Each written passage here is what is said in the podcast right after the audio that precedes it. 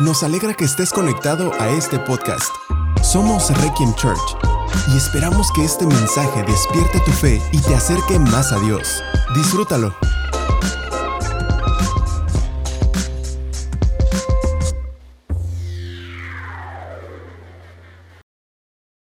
Ok, capítulo 2, verso 2. ¿Sale? ¿Cuántos ya han leído este libro, Primera de Samuel? Ok. Bueno, los que no, les recomiendo que le den una leída como para que tengamos un panorama cuando vengamos a estudiar los miércoles. Y, está buenísimo. La verdad es que, que es de mis libros favoritos. Está en el top 10 de los libros de la Biblia. Y sé que Dios nos va a hablar mucho. Esta va a ser nada más una primera temporada porque son muchos capítulos, pero vamos a tratar de llegar tan lejos como podamos en esta primera temporada. Y estamos ahorita ya, verso 12, y le voy a dar lectura. Fíjate bien lo que dice. Ahora bien, los hijos de Eli eran unos sinvergüenzas que no le tenían respeto al Señor ni a sus obligaciones sacerdotales. Cada vez que alguien ofrecía un sacrificio, los hijos de Eli enviaban a un sirviente con un tenedor grande de tres dientes. Mientras la carne del animal sacrificado aún se cocía, el sirviente metía el tenedor en la olla y exigía que todo lo que sacara con el tenedor fuera entregado a los hijos de Eli. Así trataban a todos los israelitas que llegaban a Silo para adorar. Algunas veces el sirviente llegaba aún antes de que la grasa del animal fuera quemada sobre el altar exigía carne cruda antes de que hubiera sido cocida para poder asarla. Si el hombre que ofrecía el sacrificio respondía, toma todo lo que quieras, pero solo después de quemarse la grasa, el sirviente insistía, no, dámela ahora o la tomaré por la fuerza. Así que el pecado de estos jóvenes era muy serio ante los ojos del Señor porque trataban las ofrendas del Señor con desprecio. Y hay tanto que aprender aquí, vamos a seguir leyendo, pero me voy a detener ahí. Nuestra vida es adoración. La verdad es que todos nosotros somos adoradores y todos nosotros nos estamos entregando siempre algo.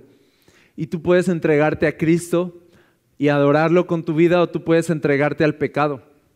Pero cuando tú te entregas al pecado, dice aquí que los hijos de Elí eran sinvergüenzas, o sea, no tenían una noción, fíjate, no tenían una noción de, lo que era pecado delante de Dios. O sea, pensaban de esto seguro está mal, pero no hay consecuencias. Entonces, cuando tú piensas que el pecado no tiene consecuencias, entonces no va a haber un verdadero arrepentimiento por el pecado.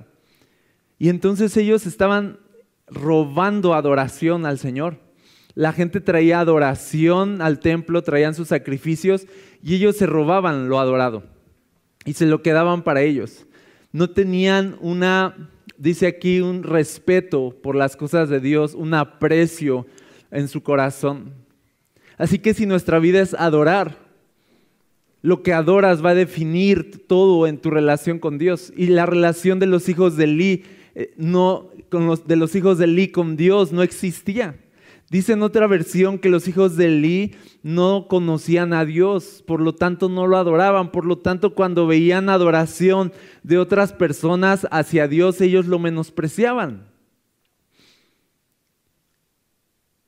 Y al final adoración es una respuesta espontánea que brota de nosotros ante la majestad de Dios, ante la bondad de Dios, ante el amor de Dios. Es como que cuando uno se percata de lo bueno que es Dios, de lo santo que es Dios, de lo grande que es Dios, entonces el ser despierta y adora, eso es automático.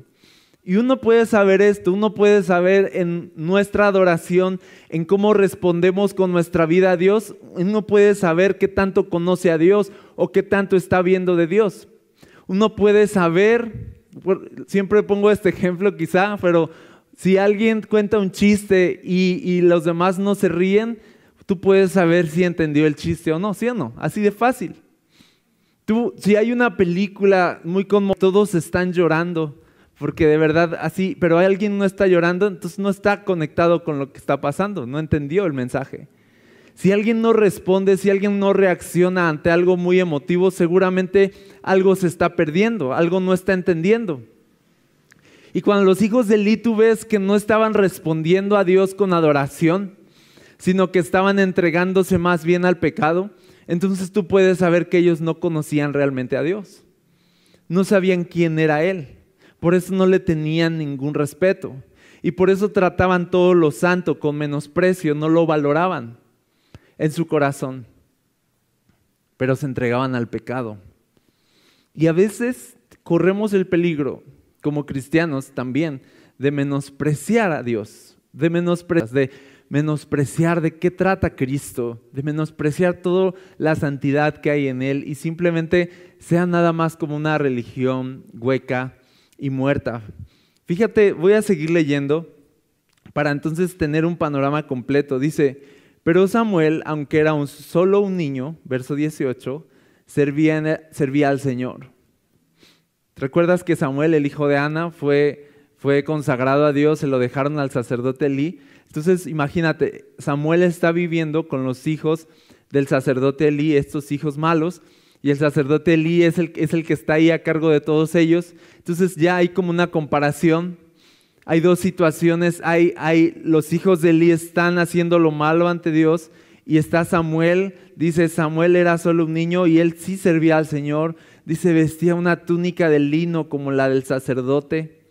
Cada año su madre le hacía un pequeño abrigo o una túnica y se lo llevaba cuando iba con su esposo para el sacrificio, porque era su costumbre de ellos, recuerda.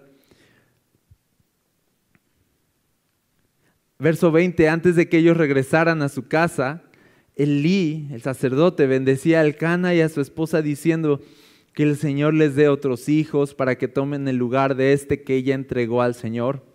Entonces el Señor bendijo a Ana y ella concibió y dio a luz tres hijos y dos hijas, cinco hijos tuvo. Entre tanto, Samuel, fíjate esto muy importante.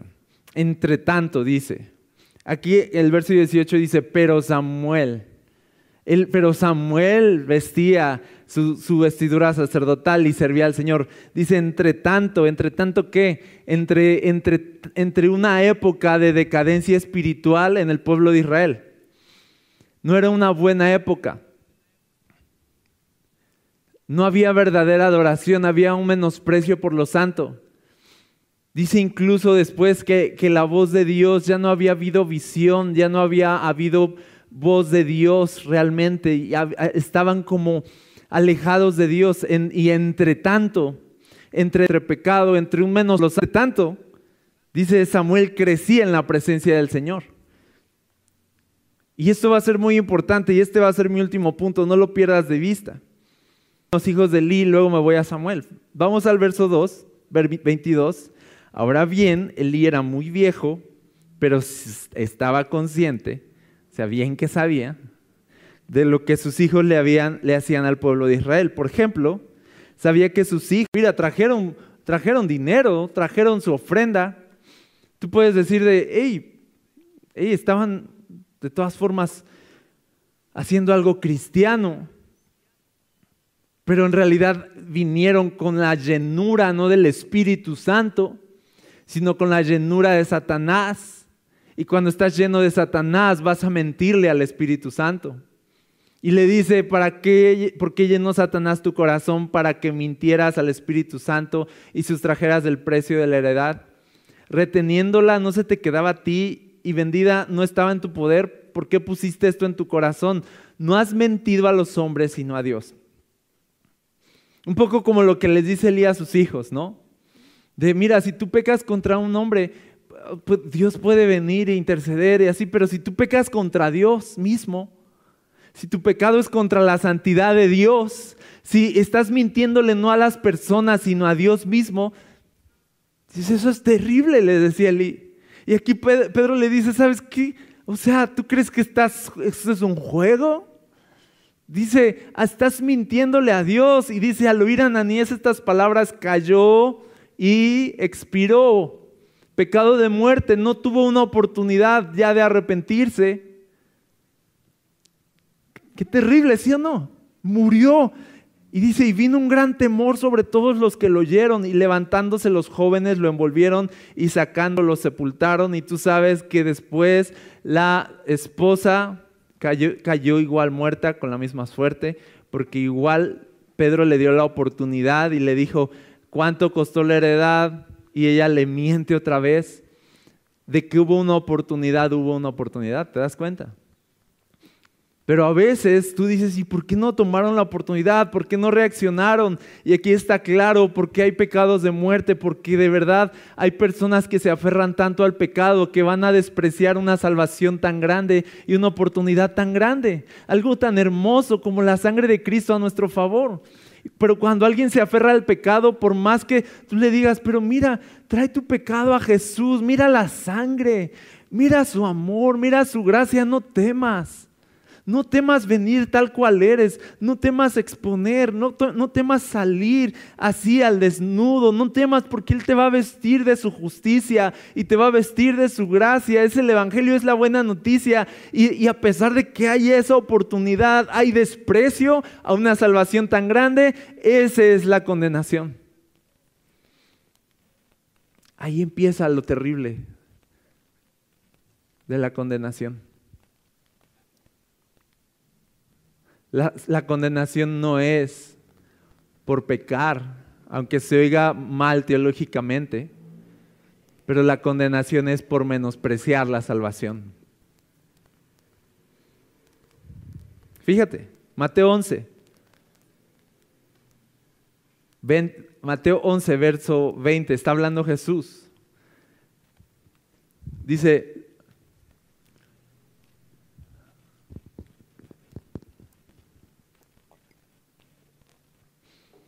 Luego Jesús comenzó a denunciar a las ciudades en las que había hecho tantos milagros. Fíjate por qué los estaba denunciando. Porque no se habían arrepentido de sus pecados ni se habían vuelto a Dios. Pero da un antecedente. Dice, ya va a denunciar, les va a establecer un hasta aquí. Dice, ¿por qué? Porque ya se hicieron milagros aquí y aún así no quisieron reaccionar. Aquí ya habló el Espíritu Santo y ya buscó convencer de pecado, pero hubo una cerrazón, hubo una negación. Aquí ya se movió Dios. Aquí ya hubo una oportunidad. Esa es ahí es donde empieza lo terrible. Fíjate, dice, como ya hubo una oportunidad y aún así no hay arrepentimiento, dice verso 21, entonces, ¿qué aflicción les espera? Ay de ti, dice en otra versión, Corazín y Bethsaida son ciudades. Pues si en las perversas ciudades de Tiro y de Sidón se hubieran hecho los milagros que hice entre ustedes, hace tiempo sus habitantes se habrían arrepentido de sus pecados, vistiéndose de ropa de tela áspera y echándose ceniza sobre la cabeza en señal de remordimiento. Les digo que el día del juicio a Tiro y a Sidón les irá mejor que a ustedes. ¿Y a ustedes los de Capernaum serán honrados en el cielo? Dice, ¿no descenderán al lugar de los muertos? ¿Por qué? No le, no, fíjate, no les está diciendo porque su fornicación y sus pecados, no les dice eso, fíjate. Pues si se hubiera hecho en la perversa ciudad de Sodoma los milagros que hice entre ustedes, la ciudad estaría aquí hasta el día de hoy. Si en Sodoma, la ciudad que fue consumida por el fuego, Jesús se hubiera parado ahí a hacer milagros, la, ciudad se salva. Dice, dice Jesús. Pero hay de ti, Capernaum, porque ya vine con una oportunidad de salvación. Así que no les va a ir bien en el día del juicio. Entonces la condenación no se trata de los pecados, se trata del menosprecio a la salvación de Dios. Dios puede con tu pecado. Ahí está su amor, ahí está la cruz. Dios puede con tu pecado tan grande como sea. Ahí está su grito. Consumado es. Dios puede con todo eso. Dios se echó en él el pecado de todo el mundo. Ese no es el problema. Dios puede con tus pecados. No vas a vencer a Dios con tus pecados. Él te va a vencer con su amor.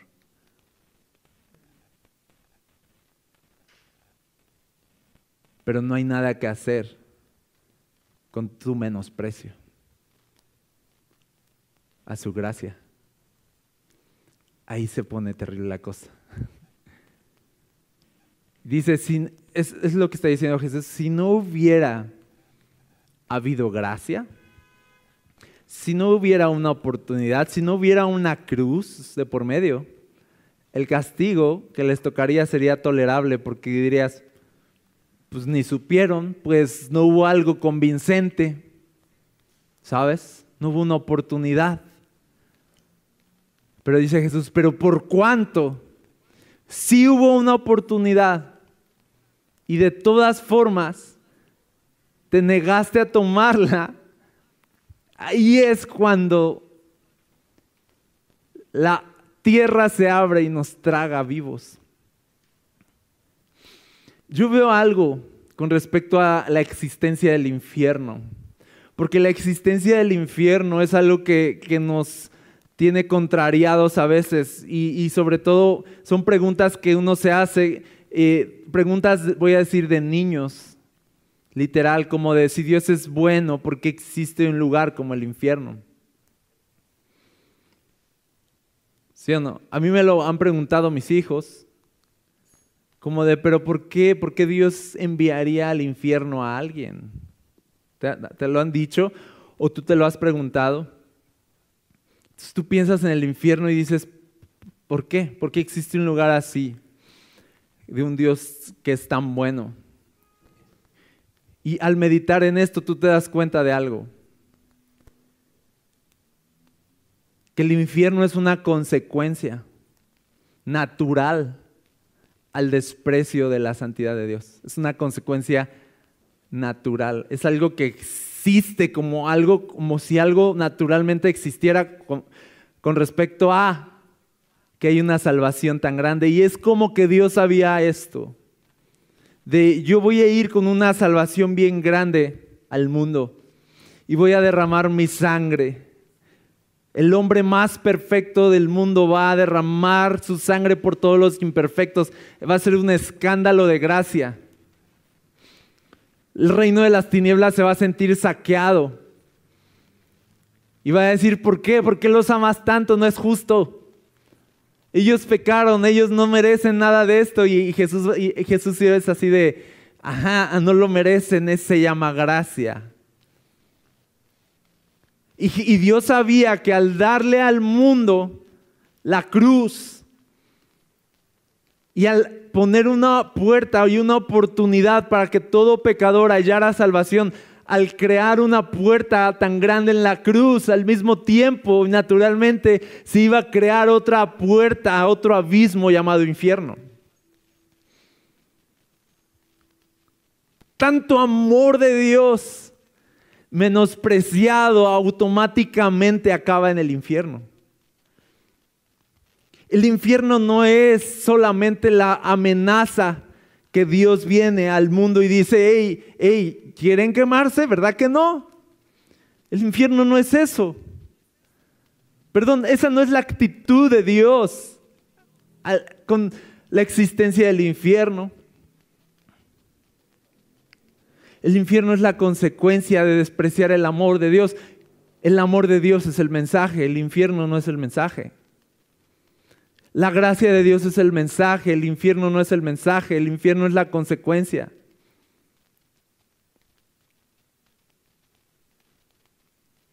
Y tú, tú dirías, ojalá para Corazín y Bethsaida, dice aquí qué aflicción les espera, y tú dirías, ay, si Dios no hubiera hecho tantos milagros ahí, les habría ido mejor. Es lo que está diciendo. Si Dios no les hubiera dado una oportunidad, les habría ido mejor. Dios es bueno. Pero para Dios salvar a un montón de personas y que hubiera la oportunidad para que millones de personas dijeran sí a su gracia, vino y hizo los milagros, sabiendo que en medio de tanto, tanta gracia, iba a haber tanto menosprecio y tanta perdición. Así que sí, vivimos en un tiempo de gracia donde el Espíritu Santo está salvando, pero qué terrible es que en medio de tanta salvación haya tanto menosprecio. Y es por eso que existe un infierno. Y es por eso, dice Jesús, que existe la condenación. No existiría la condenación si no hubiera tanto amor, si yo no les amara tanto. Pero por cuanto ustedes menosprecian tanto amor, no les queda otra oportunidad. No existe algo más grande que mi amor que pudiera abogar por ustedes. No existe algo más grande que mi gracia que pudiera abogar por ustedes. Todos somos pecadores y todos estamos destinados a la, muerte eterna, al infierno. La única oportunidad que tenemos es Cristo Jesús y su amor. La única. Si menospreciamos la única, es ahí cuando dice pecado de muerte. No hay más. Ananías y Zafira, no más. Corazín, Bethsaida, Capernaum, no más. Los hijos de Eli, no más. Más adelante tú vas a ver que ellos mueren, lo vamos a estudiar. Y Dios para ser contundente con su juicio, les dio como señal que morirían ambos. Ofni y Fines morirían el mismo día y así fue. Murieron el mismo día.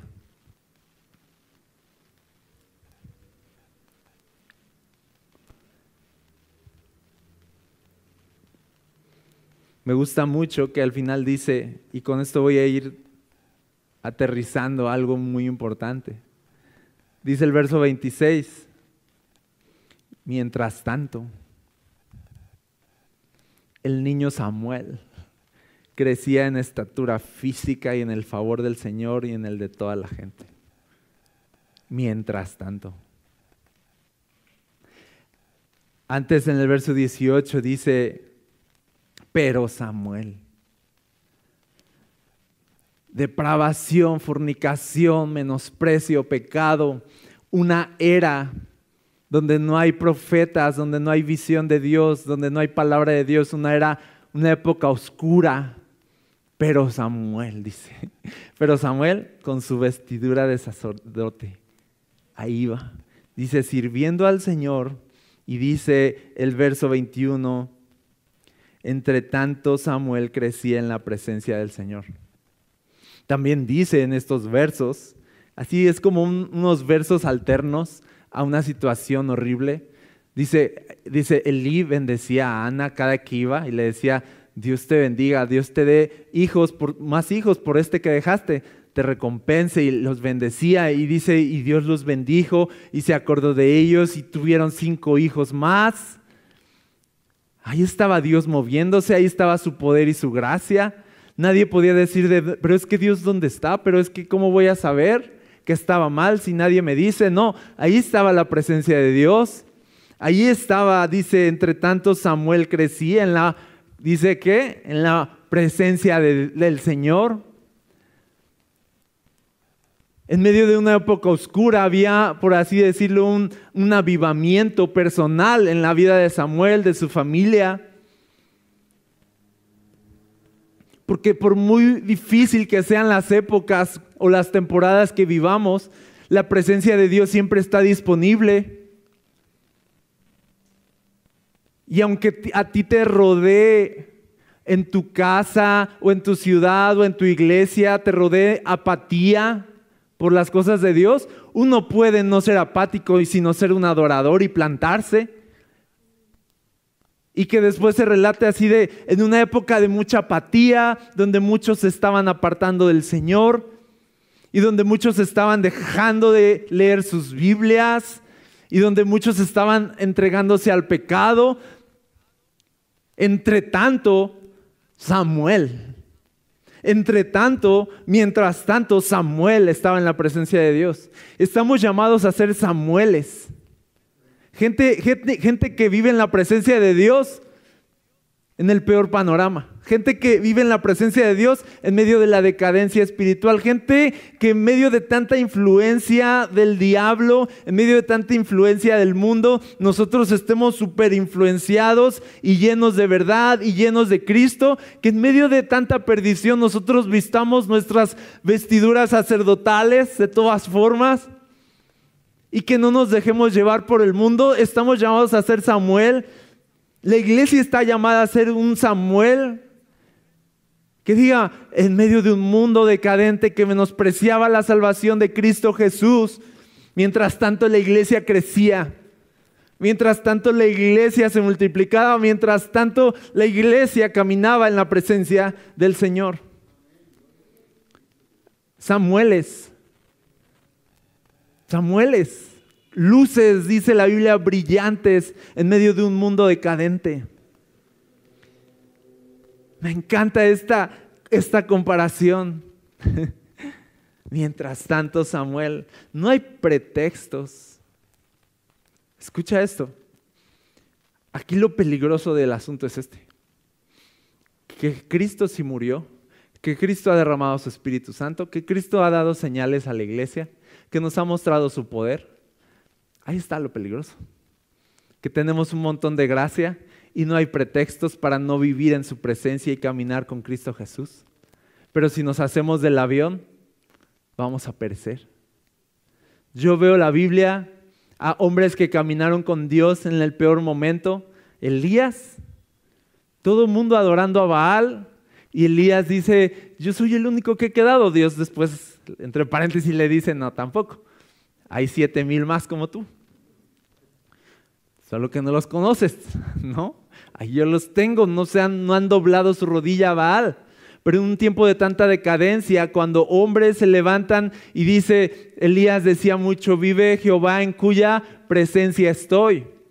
Quizá la presencia de Dios no estaba en Israel, pero estaba en, en muchas personas que habían consagrado su vida al reino de Dios. Así que tú no te fijes en cómo está el mundo, tú no te fijes en la situación, tú fíjate en todo lo que Dios tiene disponible para, para ti y deja que Dios lo derrame sobre ti y entonces después te paras y dices, sí, ya sé que todo está patas para arriba, pero yo estoy en la presencia de Dios. Dios sigue estando disponible, su sangre sigue estando disponible, su Espíritu Santo se sigue derramando, así que no nos hagamos. Y no menospreciemos una salvación tan grande, porque dice Hebreos 2, porque si la gente recibió una retribución justa por haber desobedecido ante tantas señales y milagros y aún los mismos ángeles que veían la gloria de Dios y rechazaron a Dios y fueron expulsados, dice, ¿qué nos pasará a nosotros? Si despreciamos una salvación, dice, tan grande. Así que, Cristo Jesús y lo que es iglesia es algo para disfrutarlo. Ese, ahí vamos vestidos de sacerdotes, eh, caminando en la presencia de Dios y disfrutando de su, de su amor, de su gracia de verdad, caminando en la luz, en buenas obras. Es algo, hace algo inmenso, es, es un escándalo de gracia. Es tan grande que si uno se atreve hacerse loco, si uno se atreve a dar un paso atrás y a menospreciarlo, corremos el peligro de extraviarnos para siempre.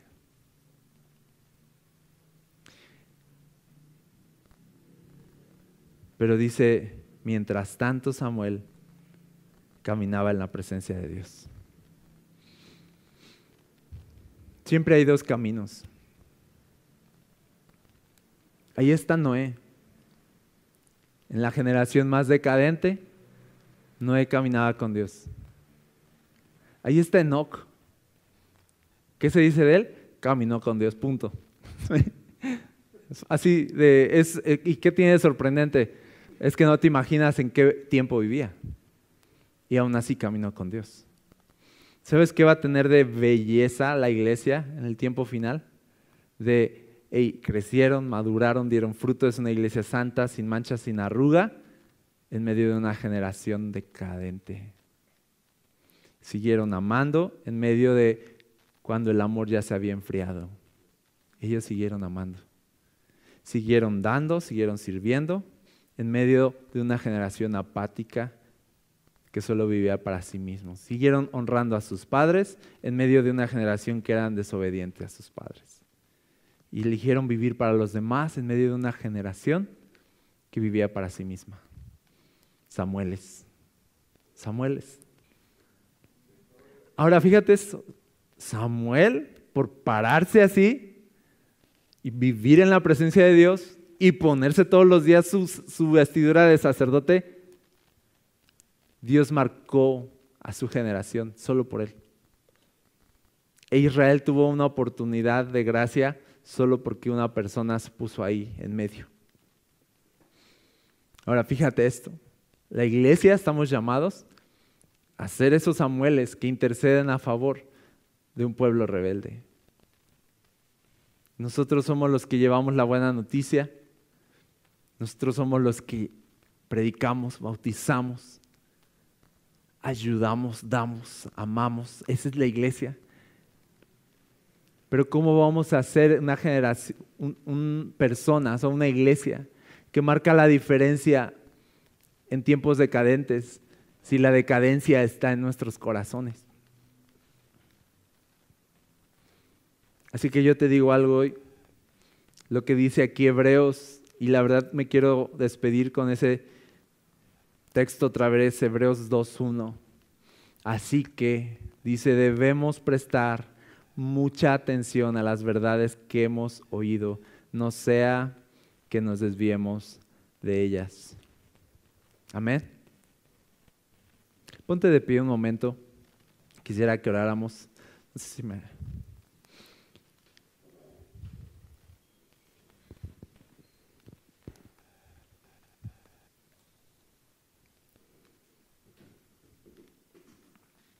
Quiero decirte que Jesús te ama y está disponible para ti. Sigue siendo verdad que no son tus obras, sino es lo que Él hizo por ti, lo que te hace salvo. estos textos no nos sugieren, ahora esfuércense por ser salvos. Dice, estos textos sugieren de cuiden la salvación que les fue dada. Ya la tienes. Solo cuiden sus corazones.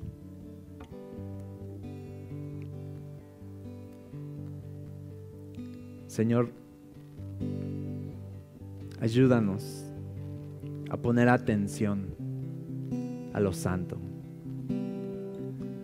Si yo creo que es el lugar donde pisan mis pies es santo, yo voy a quitar mi calzado si yo creo que seguirte Jesús es santo, yo voy a ponerme vestiduras sacerdotales.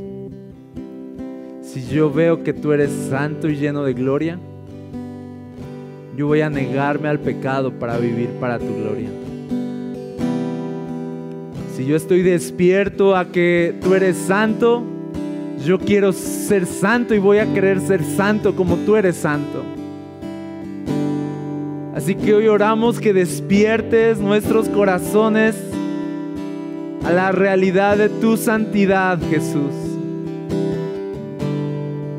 Y para que veamos tu santidad y quedemos asombrados por ella, como entrar a un lugar, como entrar a un palacio resplandeciente y sentir un impulso en el corazón de guardar honor, un impulso en el corazón de ser reverente, un, un impulso en el corazón de cambiar mis vestiduras para ponerme una vestidura que vaya acorde a tanta santidad y tanta gloria.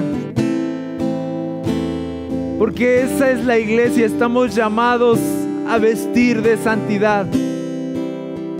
Vestiduras blancas sin mancha ni arruga porque el lugar donde pisan nuestros pies es un lugar santo.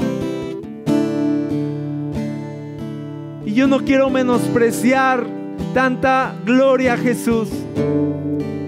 Líbranos como iglesia de menospreciar tu gloria y de acostumbrarnos a ella.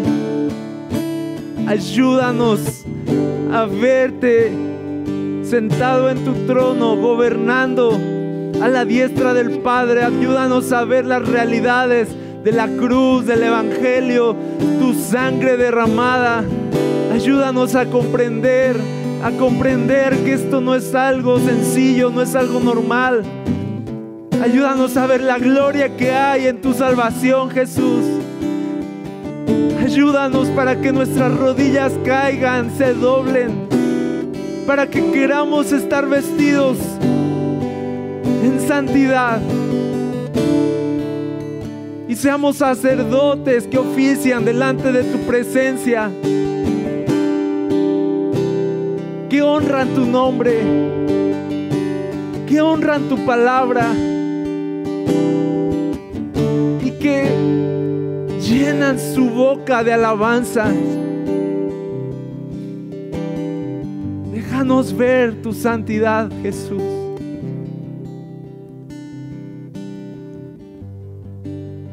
Que apagues todo el orgullo y toda la necedad de nuestro corazón. Para que entendamos, Señor, que no debemos quitar con un, con un tenedor, no debemos quitar del altar parte del sacrificio. Que no apartemos nada para nosotros cuando entendamos lo santo que eres, entendamos que todo debe arder ahí todo de nosotros debe arder ahí. Y que no debo reservar nada para mí. Porque tú eres santo. Porque tú eres santo. Porque tú eres santo.